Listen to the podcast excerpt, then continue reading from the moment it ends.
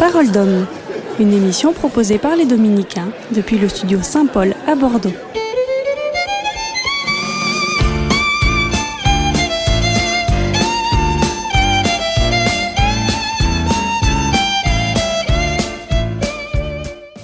Radio Espérance, bonjour à tous. Marie-Armelle avec vous ce matin dans Parole d'homme en direct du studio Saint-Paul des Dominicains à Bordeaux. Et j'ai la joie d'avoir le frère Paul-Marie Catelinet. Bonjour frère Paul-Marie. Bonjour Marie-Armelle. Avec vous, euh, frère Paul-Marie, aujourd'hui nous allons parler ah, du mariage un petit peu. Et nous allons parler surtout euh, de la prière conjugale parce que voilà, c'est un sujet qu'on n'a pas encore abordé dans nos émissions et qui euh, est, est, est, assez important. Alors, la première chose, pourquoi euh, une prière conjugale alors que déjà la prière personnelle est déjà difficile? Alors, euh, on part et parfois inexistante. Donc, quelle est cette difficulté de Alors, on parlera des difficultés, mais déjà vous me demandez pourquoi il y a une prière conjugale, parce que d'abord il y a il y a il y a une il y a un couple Or, un couple euh, chrétien, euh, c'est différent d'un d'un couple tout court. Hein, un couple chrétien constitue euh, euh, une unité en soi. Hein. Il a été euh, consacré par Dieu. Je pense qu'il y a, il y a, il y a pas de, peu de gens qui savent ça. Hein. Je pense que les gens disent bon bah on est en couple, on est ensemble, hein, et puis euh, on fait chacun nos, nos, nos histoires. Or et il faut être deux euh, pour euh, concevoir un enfant. Normalement. et on constitue ainsi une, une seule unité, c'est-à-dire qu'on est on est on est une seule chair. C'est vrai pour concevoir un enfant, mais c'est vrai aussi de la mission euh, chrétienne du coup qui est la nôtre. Euh, en tant que chrétien, hein, un mari et une femme euh, doivent faire les choses, euh, doivent prier en couple. C'est le couple qui prie. C'est pas simplement chacune des personnes. C'est le couple qui prie parce que ils ont une une mission bien particulière depuis le sacrement de mariage. Okay. Ils sont consacrés en fait. Hein, C'est-à-dire que le, le sacrement, un sacrement, euh, vous consacre. Alors il y a le prêtre hein, qui est consacré euh, au service du peuple, mais le couple lui aussi euh, est consacré. C'est pas les personnes qui se sont consacrées, mais Dieu les a mis à part, euh, à consacrer leur leur vie. Et, et, et du coup, le couple appartient à Dieu. Hein, il appartient à Dieu. Quand on est consacré, on appartient à Dieu. Donc le couple, il s'appartient pas. Le couple chrétien, quand il, a reçu le sacrement de le mariage, il s'appartient pas. Hein, il appartient à Dieu. Et tous les biens euh, d'un couple appartiennent à Dieu. Ainsi, euh, quand on, bénit par exemple les maisons, hein, nous les prêtres, quand on bénit une maison, euh, la maison elle-même devient une maison de prière. Parce Or, je pense qu'il y a des couples qui qui ont, qui ont pas conscience de, de cette mission-là. Mais euh, est-ce que l'Église rappelle cette mission justement de bon de, de prière euh, conjugale? On n'en entend pas beaucoup parler. Euh, je pense que euh, on parle beaucoup évidemment de la de la prière personnelle. D'abord parce que, euh, si vous voulez, quand même, faut se rendre compte que quand on quand on, fait une homélie, on parle à tout le monde. Il y a des gens qui sont pas mariés. Il hein, faut s'en souvenir d'ailleurs au moment où on parle du mariage pour tous. Je crois que c'est important de dire aussi que il y a des personnes qui sont pas appelées par Dieu à se marier. Hein, il y a d'autres vocations dans l'Église. Il y a la vocation de prêtre, il y a la vocation de religieux, il y a la vocation aussi de célibat pour le royaume. Hein, c'est possible. Donc, euh, faut pas non plus. C'est pour ça qu'on n'entend pas forcément parler que de la prière conjugale. C'est comme si on entendait parler tout le temps le dimanche de, de la mission euh, euh, des ouvriers ou des artisans. Non. Donc, il y a la prière. Je crois qu'on entend parler suffisamment. Mais c'est vrai que la prière conjugale, on entend peu parler, sauf pendant les serments de mariage quand même, je crois. Euh, J'espère en tout cas que les prêtres rappellent que euh, les cou le couple, en tant que tel, en tant qu'unité, est consacré euh, par Dieu. Est-ce que cette prière conjugale, euh, elle ne se fait pas, j'allais dire, au détriment de la prière personnelle? Ou alors est-ce que euh, elle exclut cette prière personnelle? Non, je pense qu'elle l'exclut pas. Je pense que de fait, ou est-ce qu'elle est-ce que c'est une dispense à la prière personnelle? Ah, ça, ça, pourrait être une dispense à la prière personnelle, c'est-à-dire que un peu comme dans une communauté religieuse, euh, la prière communautaire pourrait dispenser euh, les, les frères qui composent cette communauté à ne pas prier personnellement. Mais enfin, on s'aperçoit assez vite qu'il euh, y a un lien quand même de, de cause à effet. soit parce que la prière communautaire est pas assez euh, euh, honorée, et à ce moment-là, la prière individuelle part en délitement, soit parce que la prière individuelle et personnelle n'est pas euh, euh, honorée, à ce moment-là, la prière conjugale par euh, par en délitement. Mais je pense que l'idée, quand même, au départ, c'est que le, le couple prie d'abord ensemble. Au fond, la première mission d'un mari et d'une femme, c'est d'abord de prier ensemble. Et que, au, au maximum, hein, ils essayent que leur prière soit une prière de couple, une prière ensemble.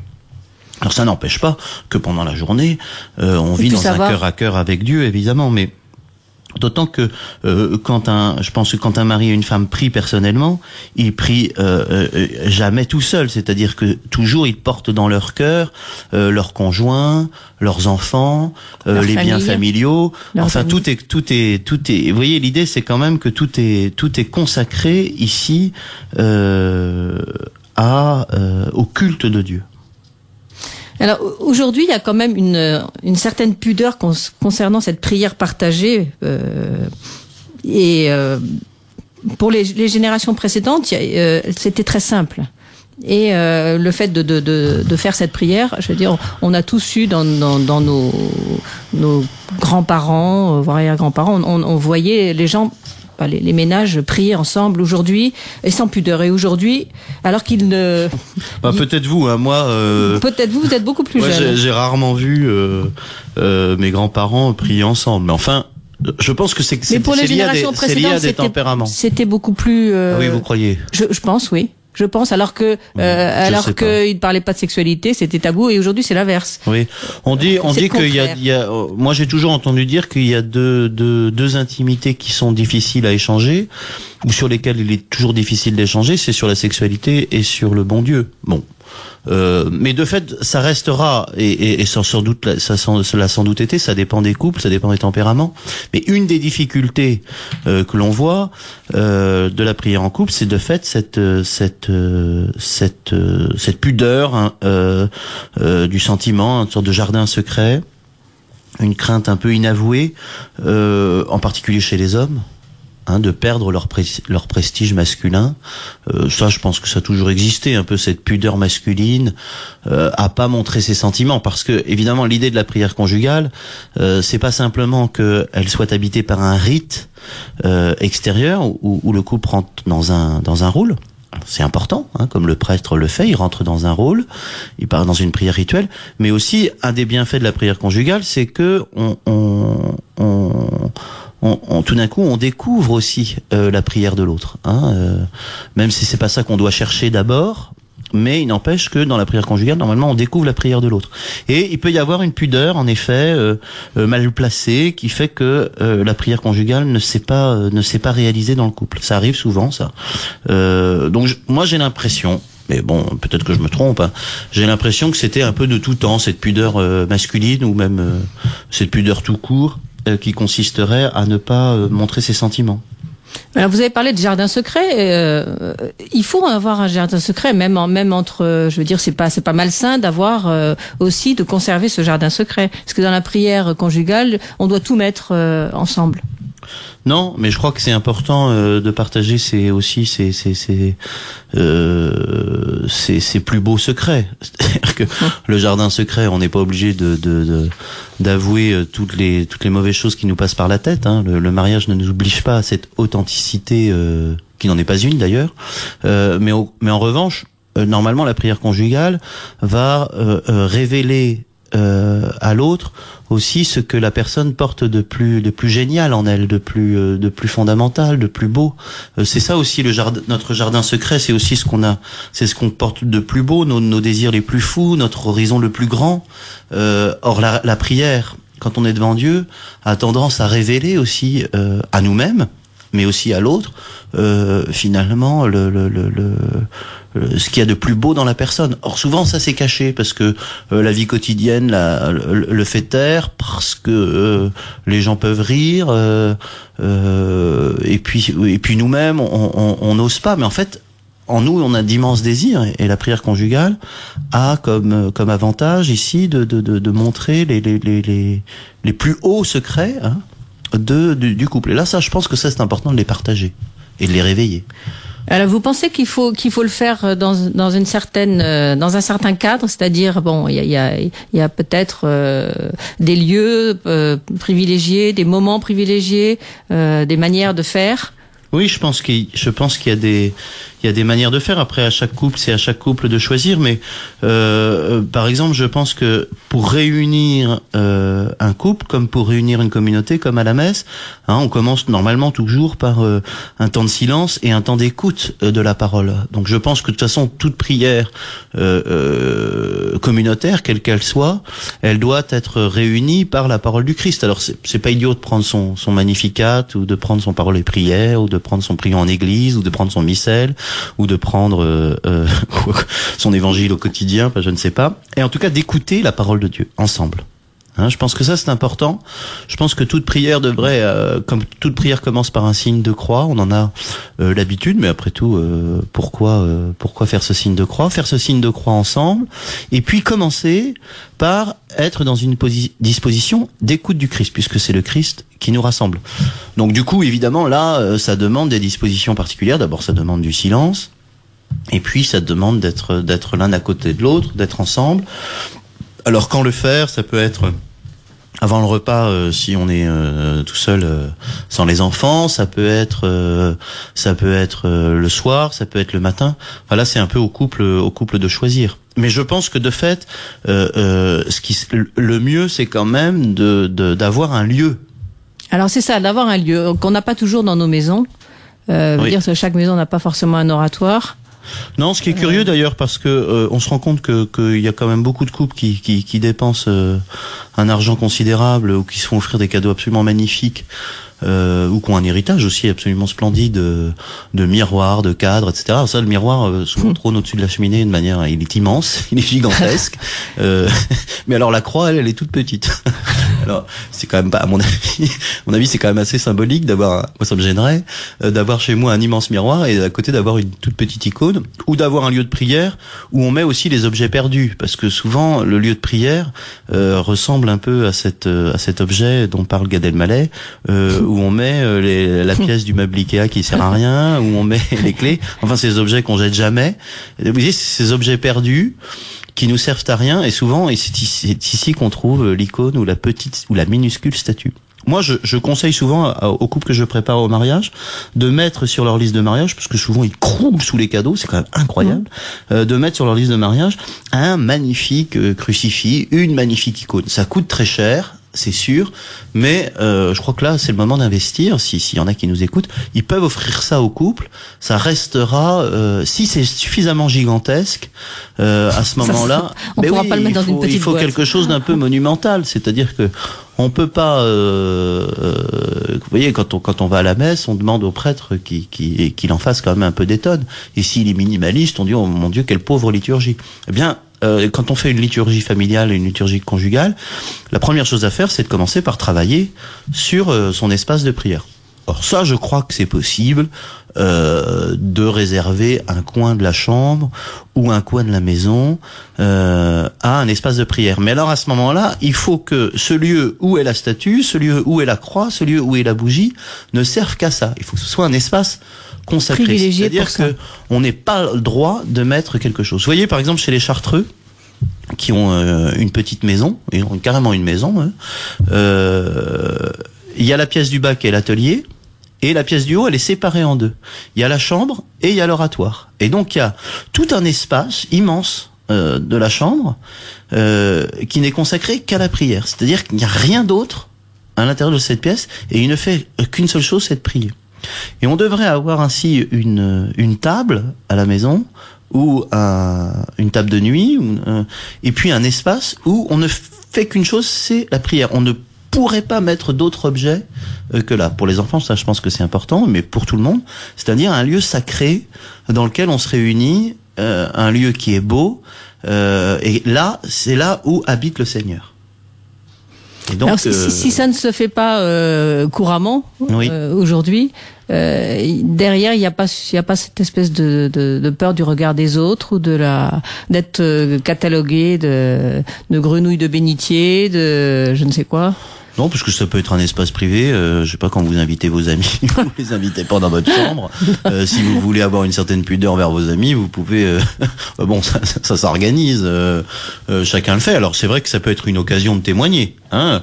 Euh, il peut y avoir un, un- c'est, à mon avis, un des bienfaits de la prière conjugale, euh, c'est le rayonnement spirituel du couple. C'est-à-dire qu'un couple qui prie ensemble euh, a une fécondité spirituelle. D'abord parce qu'il prie effectivement pour les gens et ça le Seigneur l'écoute parce que en consacrant le sacrement du mariage, euh, euh, leur donne d'a- d'avoir la place du Christ. Donc il y a vraiment un office ici sacerdotal du Christ. Donc il y a une fécondité spirituelle rien que par la prière.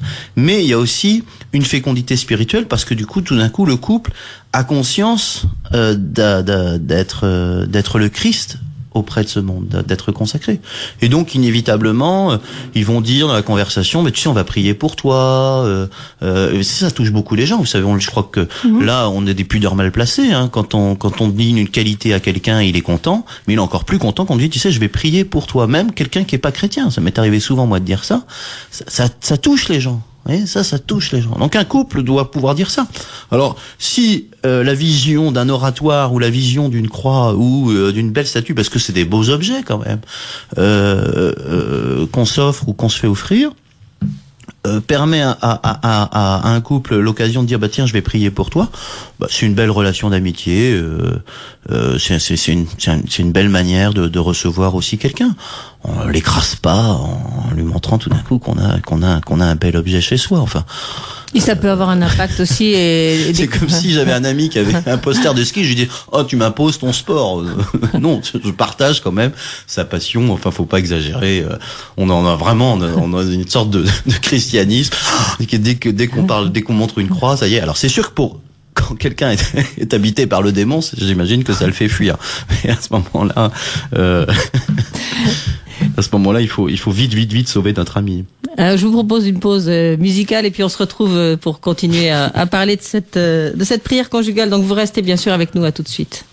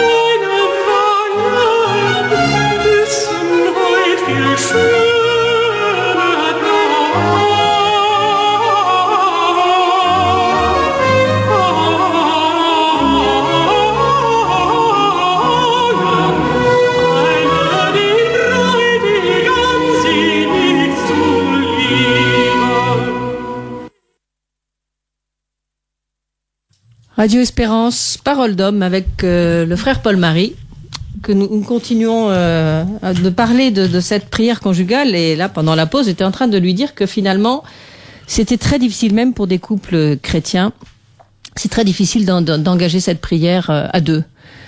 Alors, c'est est-ce que ce sont des habitudes euh, qu'on a du mal à prendre Euh, Est-ce que bon, il y a de la pudeur, bien sûr. Euh, est-ce qu'il y a un manque de temps Euh, Qu'est-ce qui fait qu'on a que- du mal Je pense qu'il y a un manque de rite, si vous voulez. C'est-à-dire que euh, faut vous D'habitude Mais non, mais il faut vous rendre compte, par exemple, quand vous allez à la messe, vous allez à la messe ensemble, un couple va à la messe ensemble. Ils ont pas de mal à ce moment-là à prier l'un à côté de l'autre quand ils sont à la messe. Euh, une, une, une communauté religieuse n'a pas de mal à prier les uns à côté des autres euh, quand ils vont à la messe ou quand ils disent les offices. Pourquoi? Parce que il y a un rite ici qui qui qui qui qui s'impose un peu à eux au départ, euh, qui n'est pas leur leur prière à eux, mais qui devient petit à petit leur prière à eux. Donc je crois que faut pas penser d'abord la prière conjugale comme une prière immédiatement euh, spontanée euh, et ultra personnelle où tout d'un coup chacun dirait ses sentiments au bon Dieu. D'abord parce que c'est tout de suite, ce serait tout de suite difficile. Et puis je suis pas sûr que ce, ce soit bon d'ailleurs. Hein, il faut d'abord qu'il y ait euh, la prière à, euh, à l'idée aussi de nous former. C'est pas nous euh, qui formons la prière, c'est euh, au contraire c'est nous qui rentrons euh, dans une prière qui est pas d'abord la nôtre et qui va devenir la nôtre. Donc ça, je pense que une des difficultés euh, du couple, c'est que il n'y ait pas un livre, si vous voulez, avec une prière conjugale suivie, comme il y avait, comme il y a pour les moines. Euh, les moines dans les communautés religieuses, ils ont les psaumes à dire. Donc Bah, on par exemple, moi, je fais partie d'une communauté qui s'appelle euh, Ecclesiola. Euh, enfin, je fais partie. Je, je les aide en tant que prêtre. C'est une, une communauté de fidèles et de familles et de, et de couples. Et eux, ils ont voulu euh, justement euh, donner à chaque couple, donner à chaque famille un rite impersonnel au départ, hein, qui fait que tout d'un coup, on fait ensemble ce rite et on fait ensemble une prière conjugale. Il faut commencer comme ça. Or, la plupart du temps, le couple n'a pas ça à sa disposition et donc euh, est condamné à faire des trucs très spontanés, souvent assez pauvres, et finalement, ça, ça, ça, ça part, à, ça part à l'eau. Mais si un couple s'engage, ben, on va dire les complis tous les soirs. Euh, si un couple s'engage, on va dire, on va dire le rose, on va dire euh, euh, une dizaine de chapelets euh, tous les soirs pour euh, pour chacun de nos enfants différents, euh, ou pour un ami. Si un couple s'engage ainsi à faire la, la prière conjugale en, en disant, bah, on a une prière à réaliser ensemble, une prière rituelle, où chaque jour on va écouter la parole de Dieu ensemble, eh bien déjà là s'installe l'idée qu'on va prier ensemble. Après, selon certains soirs ou selon certains matins, selon certaines prières, il va y avoir des prières spontanées qui vont se formuler, mais pas forcément. C'est pas, c'est pas, c'est pas pas, d'abord ce qui est demandé dans la prière conjugale.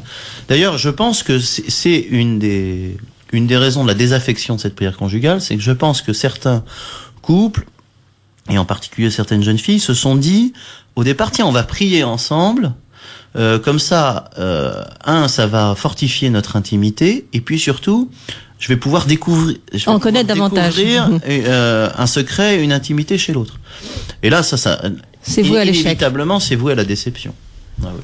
Et donc du coup on dit bon bah la prière conjugale nous on n'y arrivera pas ou euh, avec le mari que j'ai c'est pas possible euh, ou avec la femme que j'ai c'est pas possible parce que vraiment euh, euh, elle parle tout le temps et moi j'arrive pas à en placer une euh, j'en sais rien enfin c'est pas ça la prière conjugale il faut que ce soit une prière communautaire toute prière communautaire est d'abord une prière rituelle dont on dit un Notre Père, on dit un Je vous salue Marie, on écoute la parole de Dieu.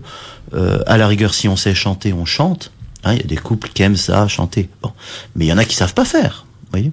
Bon, mais je pense que ici, euh, le, le couple doit choisir d'abord un rite. Alors vous dites bon c'est possible puisqu'on le fait on le fait le dimanche à la messe etc. Mais Oui. le dimanche on est très nombreux. Et là euh, bon quand on se retrouve euh, à deux euh, on- bon j'allais dire c'est beaucoup plus difficile et on n'est pas porté par les autres aussi. Non, on n'est pas porté par les autres. C'est pour ça qu'il faut l'intégrer dans un dans un rite familial. Donc de la même manière que euh, tout d'un coup euh, un couple se retrouve pour pour être à table, pour déjeuner ensemble, ils ont la possibilité justement avant ce dîner ou avant ce déjeuner euh, de euh, d'écouter la parole de Dieu. Donc là, il faut que l'homme prenne ses responsabilités, euh, euh, que celui qui a le plus de personnalité dans le dans le couple prenne ses responsabilités. Ils disent bon, ben maintenant, c'est l'heure de la prière, on lit la parole de Dieu, on fait un temps de silence, on expose à la rigueur ses intentions personnelles si si l'un ou l'autre a le désir, mais il n'est pas obligé. Et puis voilà, c'est fait. Enfin, c'est comme comme le repas familial. Euh, en cinq minutes, il faut que les, les, les en cinq dix minutes, il faut le, si c'est rapide et riche, hein, lecture de la parole de Dieu, euh, temps de silence, et ensuite euh, prière d'intercession pour tel ou tel couple que l'on connaît. Bon, puis voilà. Euh, euh, S'il y en a un qui prend la décision, normalement, c'est possible. Hein C'est possible à partir du moment où euh, bon, on s'y tient parce que on voit souvent au début on est tout feu tout flamme, on, on, oui. on s'astreint à un certain nombre de choses et puis petit à petit, alors euh, les, les difficultés Oui, arrivent je parce crois qu'on est pris, repris par je le crois rythme qu'il faut que ça rentre dans un rite. Or, ce dont on se rend compte, c'est qu'une famille, elle est euh, nécessairement ritualisée par des choses. Donc il y a le rituel, par exemple, du repas euh, demeure. Et donc je crois qu'il faut s'appuyer sur ces rythmes-là pour intégrer le rite de la prière à la prière de la table. Hein, c'est ce que font par exemple les, juifs, c'est-à-dire que euh, la prière n'est pas d'abord une prière euh, où on va à la synagogue, mais elle est d'abord une prière familiale. Le Shabbat, il y a une liturgie familiale, donc il y a un rite et qui sont, et qui sont la plupart du temps sont des rites de la table. Et donc je crois qu'on a, on aurait intérêt à, à investir autour du repas euh, et en particulier avant, parce qu'après c'est un peu difficile. Mais avant le repas, on pourrait très bien l'intégrer en disant bon, maintenant euh, euh, on va manger ensemble, donc on va prier ensemble. Il y a aussi le rite du coucher. Hein, pour beaucoup de couples, euh, le rite du coucher est le lieu justement où juste avant de se coucher, euh, même dans leur lit, ils, ils, ils- ont ils ont pris l'habitude de prier ensemble. Là, il faut qualifier cette prière. Hein, il faut pas simplement, euh, euh, il faut, il faut la rendre la plus riche possible, la plus diverse possible, pour que ce soit aussi un temps de qualité. C'est pour ça que je pense que euh, la lecture de la parole de Dieu euh, et ensuite une prière, un temps de silence qu'on s'impose, c'est-à-dire que le président impose, c'est-à-dire qu'après la lecture de la parole de Dieu, on, on prend un temps de silence, fait que petit à petit, on va qualifier cette prière. Non, non, je pense que c'est possible, à condition qu'on s'appuie sur des rites, des, sur des rythmes où on est sûr toujours d'être ensemble. Sinon, évidemment, ça devient artificiel et ça tient pas. Alors, vous avez parlé de silence. Euh, ben, le silence, euh, c'est aussi une prière. Oui. Et euh, il, il en faut dans cette, euh, je vais dire dans cet échange et dans ces, Ah oui, ces je- moments-là. Je crois que, que hein, c'est, c'est, c'est, c'est Peggy qui dit ça. Hein. Heureux euh, des- deux amis qui savent se taire dans un pays qui sait se taire. Euh, c'est très beau d'ailleurs de voir euh, euh, deux personnes être, euh, être l'un à côté de l'autre en marchant euh, sur une plage ou en marchant quelque part. Dans... hein, il y a beaucoup par exemple qui, qui, qui reconstruisent leur couple en, en, en marchant, en faisant les chemins de Saint-Jacques ensemble, parce qu'il y a eu du silence entre eux et petit à petit, les cœurs se sont d'abord réunis, première disposition, euh, sans, sans qu'il y ait forcément une parole tout de suite qui divise ou une parole qui trouble cette union. Je pense que le silence unit profondément les cœurs. Ouais. D'abord, et, et c'est la disposition requise d'ailleurs pour bien parler ensuite. Ce sera un des bienfaits de la de la prière d'ailleurs. Hein. C'est c'est l'idée que le, le silence réunit les cœurs. Euh, alors évidemment, il faut communiquer, mais parfois, je crois qu'il faut apprendre à être l'un à côté de l'autre. Et ça, c'est très important. Et ça, on l'apprend pas. Ah ben, on a des vies qui nous dispersent euh, inévitablement. C'est un petit peu dommage. Hein. Alors, faut pas attendre de la prière. Simplement, c'est bien fait. Hein, la prière, on est d'accord que c'est d'abord rendre un culte à Dieu, et que par notre consécration, par notre sacrement de mariage, euh, on est appelé à vivre cet office sacerdotal. Et que si on le fait pas, on manque à notre mission. C'est un, péché, c'est une offense faite à Dieu et une offense faite à l'Église, parce que nous avons besoin de la prière des couples. Mais c'est vrai que la plupart du temps, il y a un bienfait, notamment ce silence. Et ça, c'est vrai que c'est triste un peu de de de pas euh, euh, écouter ensemble en silence le- la parole de Dieu. On le fait avec la télévision, mais Ça fait pas du tout le même effet. mais c'est dommage, oui, ça fait moins le même effet. Ça fait moins, moins. Mais déjà, vous voyez, un couple qui va au cinéma ensemble et qui voit une belle pièce de théâtre ensemble, déjà, ça réunit un peu leur, leur cœur, évidemment. Alors, si c'est la parole de Dieu, euh, c'est C'est encore mieux. encore mieux. Ah bah oui, évidemment, ça les unit encore plus en profondeur, plus haut. Mais euh, bon, après, on peut difficilement. Enfin, c'est difficile aussi d'en parler. Alors une fois que voilà, une fois qu'on a fait notre prière euh, ensemble, on a récité, on a été dans des moments de silence, euh, on ferme la porte et on passe à autre chose. Oui. Mais euh, est-ce que c'est grave? Je sais pas. Euh, je sais pas si c'est grave. Je pense que le, le- ce qui a été entendu ensemble, on l'a entendu ensemble. Euh, est-ce qu'il faut, est-ce qu'il faut forcément en faire à chaque fois une homélie? Euh, Non, pas tout le temps. En tout cas, il faut intégrer le fait que euh, on l'a entendu ensemble et et, et, et, et- c'est déjà euh, et c'est déjà beaucoup. C'est-à-dire après, ça va devenir une, une respiration pour le couple. Euh, ça devient ça devient euh, important. Moi, je connais des jeunes couples qui l'ont fait dès le début. euh, Et qui ont tenu. Oui, qui ont tenu. Moi, je vois, par exemple, j'ai des jeunes, euh, c'est- étonnant ce que je vais vous dire, hein, mais des jeunes de 17 ans ou de 16 ans bah, qui peuvent pas encore se marier, qui peuvent pas se fiancer, qui peuvent pas dormir ensemble, qui peuvent pas construire quoi que ce soit comme projet, euh, qui me disent, bah, on s'ennuie au bout d'un moment. euh, alors, qu'est-ce qu'il faut qu'on fasse, frère? Bah, Juste ce que vous fassiez, c'est que vous priez ensemble. Euh, que vous, vous vous appuyez sur votre couple pour dire bon, on va s'approcher de Dieu ensemble. Et on dirait qu'ils le font et ça devient vraiment leur unique euh, c'est leur unique Partage. projet de couple. Euh, Et c'est un grand projet quand même, c'est un immense horizon quand même de s'approcher de Dieu. Et ils le font, ça devient vraiment dès le départ leur euh, leur respiration. Il y a il y a il y a quelques jeunes couples comme ça que je connais euh, qui ont, ont, ont fondé leur amitié euh, dès le départ là-dessus. Pas simplement parce qu'ils ont eu peur de se désunir en disant Ah, vite il faut que le bon Dieu nous aide pour qu'on reste unis, mais pas du tout. Ça a été une, occasion pour eux de, de un vrai projet, un vrai projet. Au fond, comme l'enfant est un projet, comme euh, les vacances à Venise sont un projet, euh, Dieu et je veux voir Dieu et rechercher Dieu peut être un projet de couple en disant eh bien notre couple a comme objectif aujourd'hui de trouver Dieu, de vouer un culte à Dieu, de s'offrir à Dieu, et même, et puis petit à petit, ils vont comprendre que ils ont comme euh, office de, de, de prendre dans leur cœur tous ceux qui ne prient pas, etc. Donc là, il y a, y a... c'est possible. Surtout les couples que, que vous êtes amenés à, à voir, vous, vous pensez que, la, que, cette prière conjugale, elle est plus facile à, à faire chez les jeunes que chez les pe- personnes plus, plus, plus matures? Non, non, non. Je pense que c'est, c'est les, difficultés sont, sont exactement les mêmes, que ce soit chez les jeunes ou chez les personnes euh, plus matures. Enfin, les difficultés sont pas les mêmes, mais il y a des difficultés de part et d'autre. Hein, on trouve toujours des, des excuses, si je puis dire, pour ne pas prier. Non, je pense que la, la, la, la grande difficulté, c'est euh, de trouver un rite euh, qui nous unit de manière régulière. hein. Dans les communautés religieuses, la vie, elle est organisée autour de ces rites. Dans un mariage, euh, malheureusement, la vie est un peu profane. C'est-à-dire qu'on parlait de la décoration tout à l'heure. Euh, même la décoration est beaucoup trop profane dans certains foyers chrétiens. Il faudrait que, on en a parlé, mais c'est important. euh, il faut des rites dans lesquels s'introduit la famille. Et ça, si le couple le fait pas, les enfants vont pas le faire. Par contre, si le couple le fait, les enfants vont petit à petit s'intégrer à ce rythme. Donc, euh, euh, il y a dès le départ, vous voyez, à intégrer des rythmes. Euh, alors c'est sûr que par exemple pour des gens qui sont retraités, c'est-à-dire qui ont une vie euh, euh, que pour eux, ce sera plus facile d'intégrer un rythme qui ne change jamais. Hein, un peu comme il est plus facile pour des moines que pour des prêtres séculiers d'introduire un rite en eux parce qu'ils n'ont pas une, vie qui change jamais. Donc ça c'est vrai que c'est plus compliqué pour un couple où, où- où l'homme euh, est toujours en voyage, et travaille tout le temps, ça, ça, ça devient ça devient difficile, ça c'est sûr.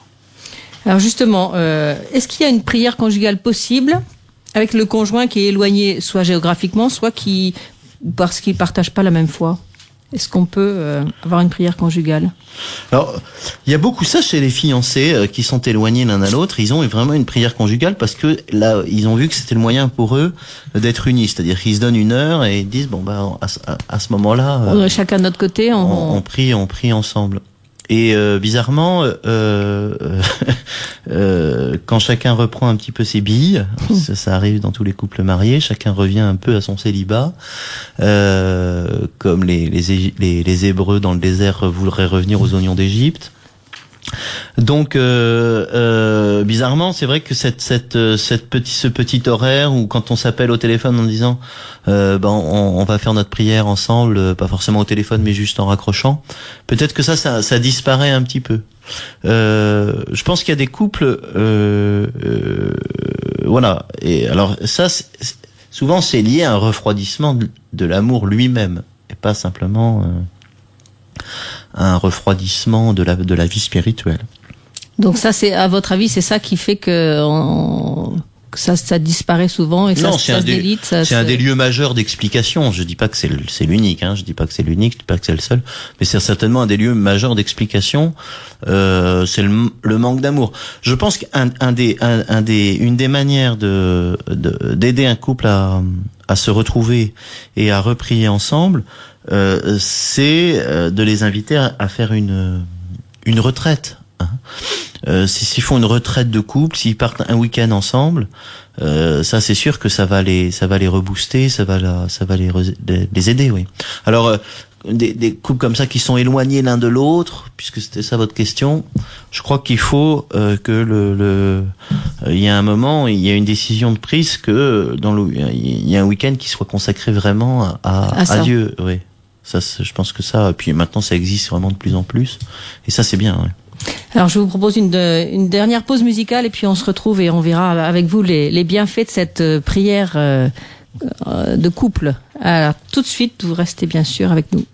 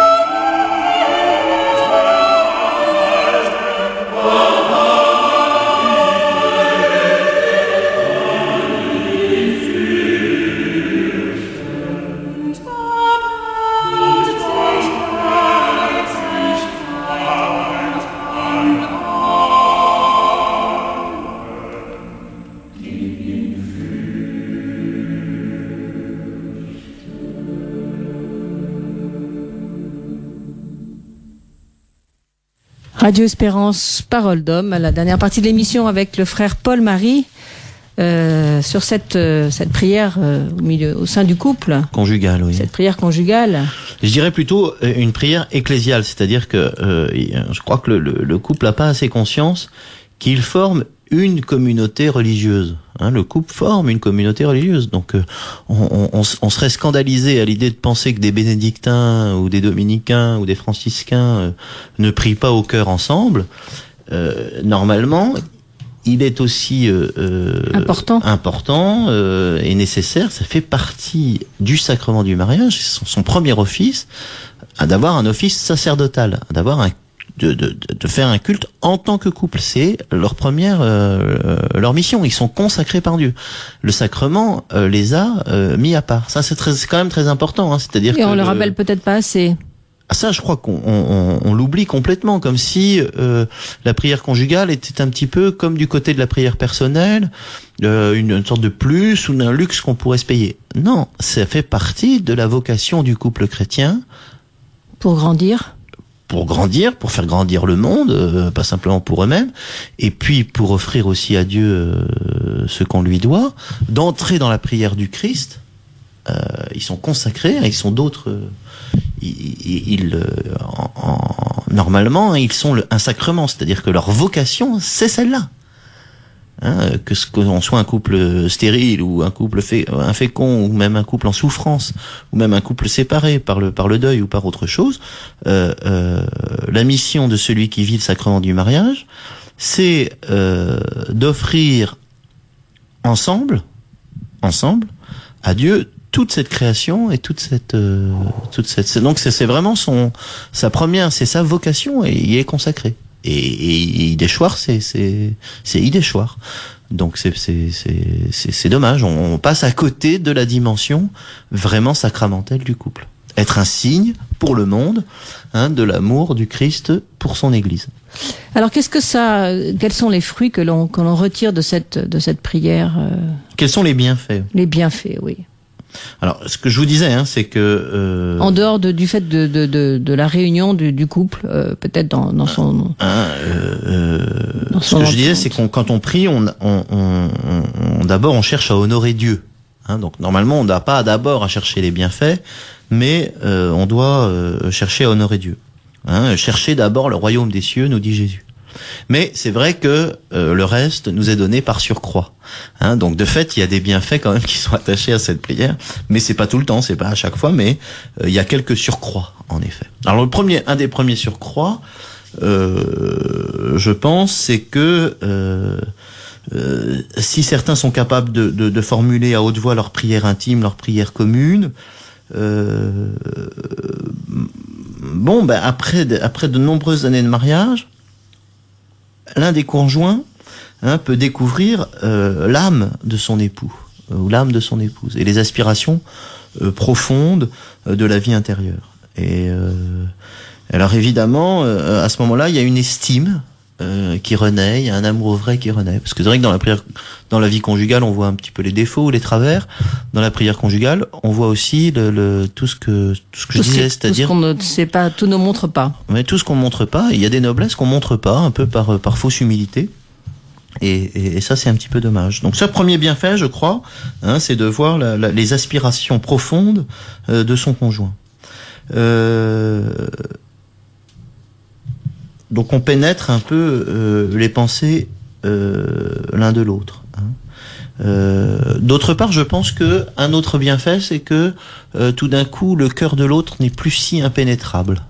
Hein, on n'est plus face à simplement à un mur euh, qui ressent rien.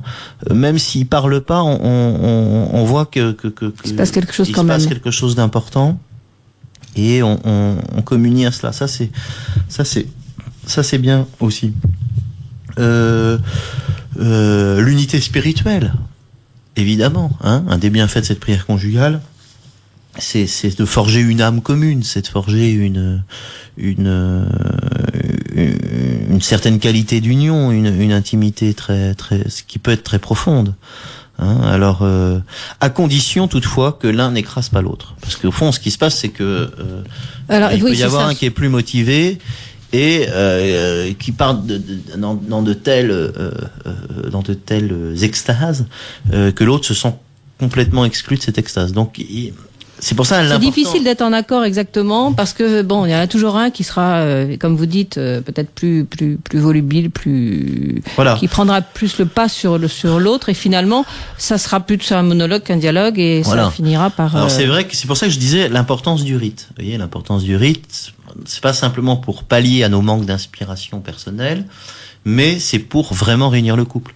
Euh, par exemple, il y a toujours des gens qui, qui, qui, dans les jeunes couples, qui viennent de spiritualités différentes. Hein, un charismatique, quelqu'un qui est un peu plus tradit. Bon, c'est comme ça, ça fait partie des, identités un peu fortes aujourd'hui euh, euh, du catholicisme français. C'est toujours un petit peu dommage, mais enfin, tant pis, c'est sa richesse. Mais c'est vrai que quand ils se réunissent, du coup, ils ont du mal à prier ensemble. Donc il faut qu'ils trouvent un rite hein, suffisamment neutre euh, pour que chacun puisse s'exprimer. s'entrer là-dedans. Alors, euh, je crois que le rosaire est un est un est un est un rite qui est bien. Je pense que l'angélus est un rite euh, qui est bien. Euh, on peut dire l'angélus avant de manger à table et prendre temps de silence à chaque fois qu'on dit bien ce Je vous salue Marie.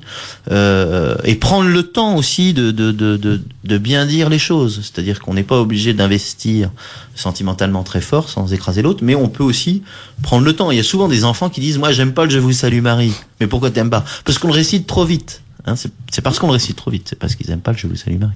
Ça, je pense que on peut euh, l'angélus, le rosaire, euh, lire la parole de Dieu, euh, euh, lire un psaume, un, pas, pas trois, pas dix comme font les moines, mais au moins un, euh, qualifier le Notre Père, enfin tout ça fait qu'on le dit ensemble, et petit à petit, euh, il y a une intimité qui se crée entre nous, et une unité d'âme qui se crée entre nous.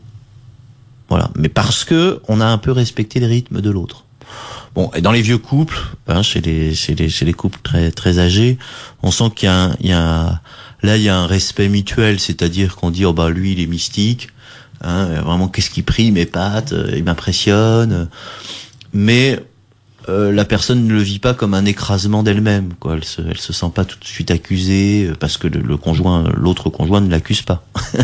Et puis qu'elle est suffisamment mûre aussi pour pas se sentir à chaque fois euh, accusée ou tout de suite diminuée. Hein, il y a aussi une maturité affective qui fait que même si l'autre prie beaucoup plus que moi, euh, je le vis pas comme une agression personnelle parce que j'ai appris à m'aimer aussi un petit peu.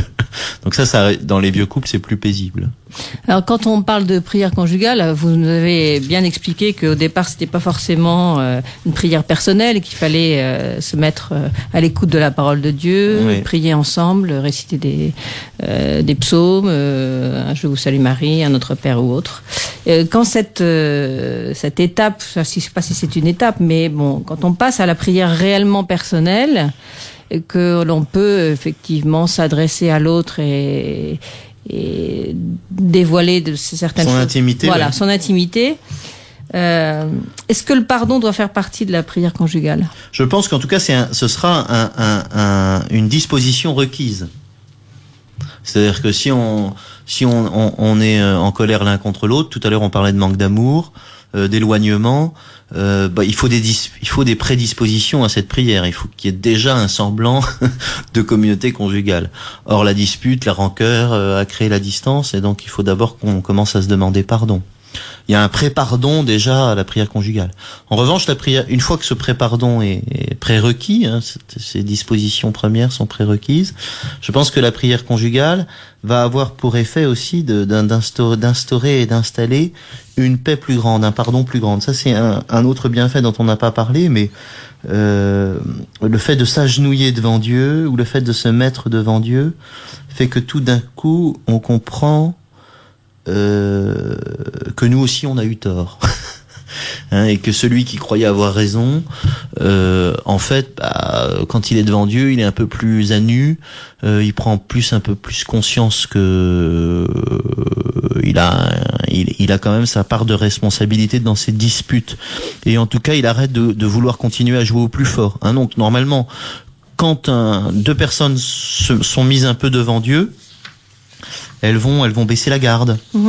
Et, et, et, et je pense que ça, ça permet euh, un pardon plus, plus fort, plus grand. Alors il y a, un, voyez, il y a à la fois un pardon prérequis, mais la prière conjugale va euh, euh, favoriser aussi que ce pardon soit de soit plus fort, plus profond, et que l'humilité des deux aussi soit plus profonde. Je pense que devant Dieu, on, on- on fait moins les malins.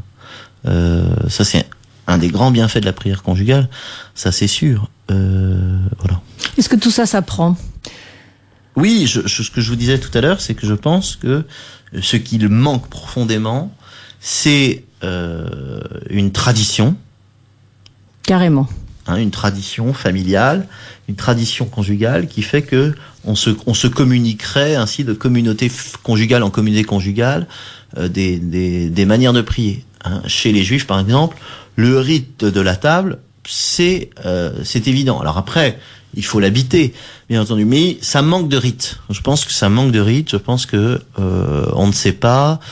Dans nos maisons, il y a, pas encore suffisamment de couples qui ont un oratoire, hein, ce lieu sacré dont on parlait tout à l'heure, et, il faut que ça devienne une tradition. Et en fait, ça, c'est vraiment à, à inventer. Alors il y a des, il y a quand même euh, euh, des, des, des, heureusement, hein, le père Caffarel avec les équipes Notre-Dame. Je parlais tout à l'heure de- d'Ecclésiola.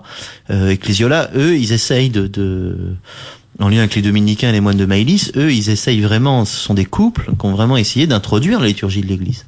Donc ils ont des beaux oratoires, euh, ils, ils, euh, ils décorent la table familiale le dimanche parce que c'est le jour de la résurrection et ils la décorent avec les couleurs de la liturgie. Donc ils vivent aussi un peu au rythme de la liturgie.